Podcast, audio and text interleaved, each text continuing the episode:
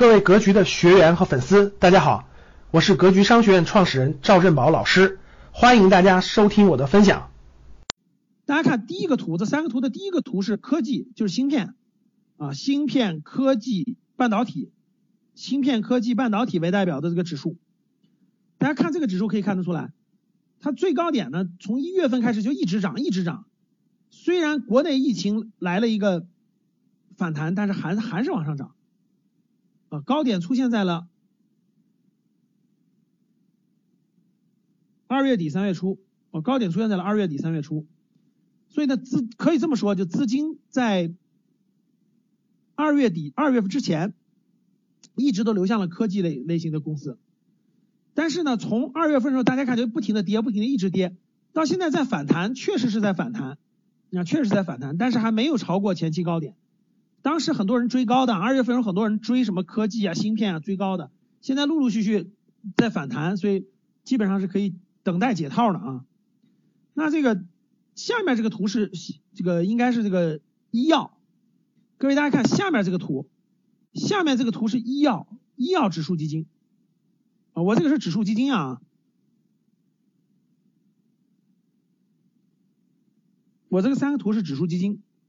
上面这个呢，指数基金呢是芯片、芯片、半导体为代表的。下面这个呢是这个医药，啊，大家看医药就是典型的没有往下跌，就有一个有一个反弹，然后呢就是有一个这个跌幅，然后很快就回升了，然后慢慢向上，慢慢向上。这是医药指数基金。右手边这个呢是消费，啊，右手边这个消费，大家可以看得到，消费就是典型的出现了两次低点，跟这个跟这个大盘指数差不多，对吧？然后呢，二月三号有一个低点，三月十九号有个低点，然后就上涨上涨，超过了前期高点，现在创了新高。所以呢，什什么叫冰火两重天呢？冰火两重天就是在上半年的时候，科技为以科技为代表的在反弹，医药和消费都创了新高，基本上很多个股也创了新高，但不是所有的啊，不是所有的个股，就是嗯比较好一些的公司吧，啊，医药和消费都创了新高。这就是典型的什么呢？各位，这就是典型的冰火两重天。怎么叫冰火两重天呢？整个市场别的都不好，什么银行、保险、地产等等等等都不太好，就基本上没涨也没跌，在那震荡，包括基建。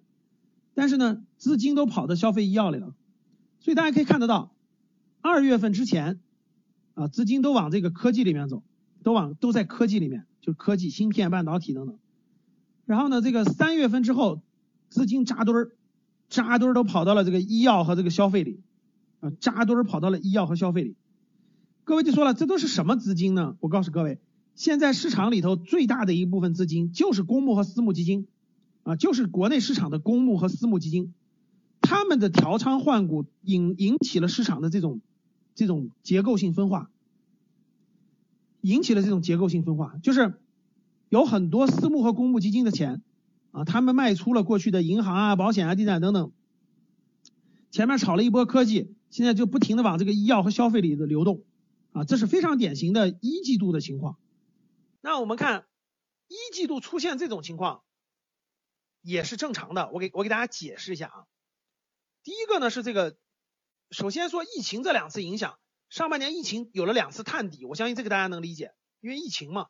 这个大家都很恐慌。大家都很恐慌啊，不知道什么情况。那为什么出现了冰火两重天的情况呢？冰就是冰就是这种什么银行啦、保险啦、呃基建啦、券商啦等等这些板块，火就是什么医药和消费。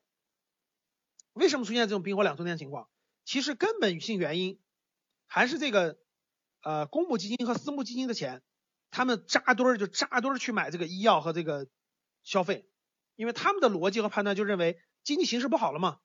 疫情出现对吧？加上经济形势不好，那个只有这种消费和医药是刚性需求，呃，消费和医药是刚性需求，因为甭管经济形势好不好，咱们该该买的消费品都要买嘛，该吃的东西都要吃嘛，该吃的药都要吃呀，不可能减少啊。再加上疫情本来就是激催化这个医药行情的，本来就是催化医药行情的，对吧？